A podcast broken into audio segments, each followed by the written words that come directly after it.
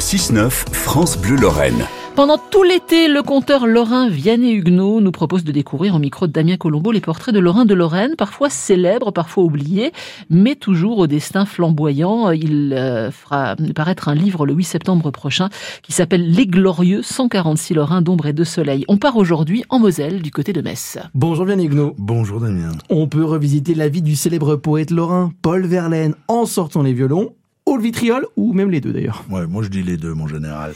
Et avant de s'amouracher ou d'envoyer au diable le poète maudit, comme on disait, étalons quelques faits indiscutables. Paul-Marie Verlaine, né à Metz le 30 mars 1844, rue de la Haute-Pierre, dans une famille de la petite bourgeoisie. Son papa, Nicolas Auguste, est capitaine de l'armée, sa maman, Elisa Stéphanie trimballe son malheur de fausse couche en fausse couche avant que paraisse ce don du ciel, dont le prénom d'ailleurs est un hommage à la Vierge Marie, mmh.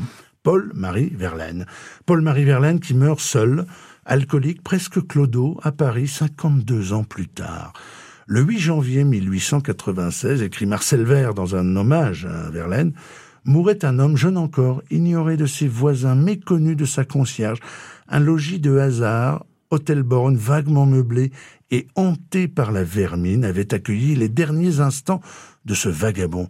Comme tant d'autres génies, comme Beethoven et Mozart, Verlaine mourut seul. Fin de citation.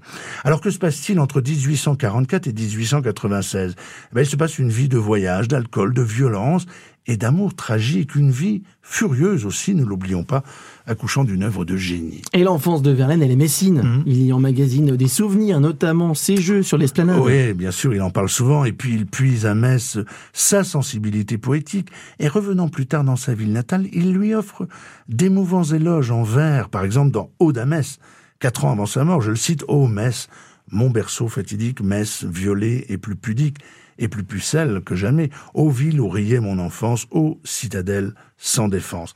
Alors on pourrait résumer sa vie par des prénoms de femmes. J'évoquais sa mère, Elisa, et puis il y a eu une autre Elisa, sa cousine, euh, ce qui était en fait l'amour de sa vie. Il y a eu aussi Mathilde, l'épouse qu'il méprise et tabasse. Les fées et les démons se croisent dans la vie désordonnée de Verlaine. Et puis il y a sa relation avec Arthur Rimbaud, qui nous expédie là sur les deux versants verlainiens. Verlaine est sincère, Rimbaud l'est sans doute moins. Rimbaud le quitte, Verlaine tire. Voilà pour toi puisque tu pars, prévient Verlaine avant de dégainer un revolver.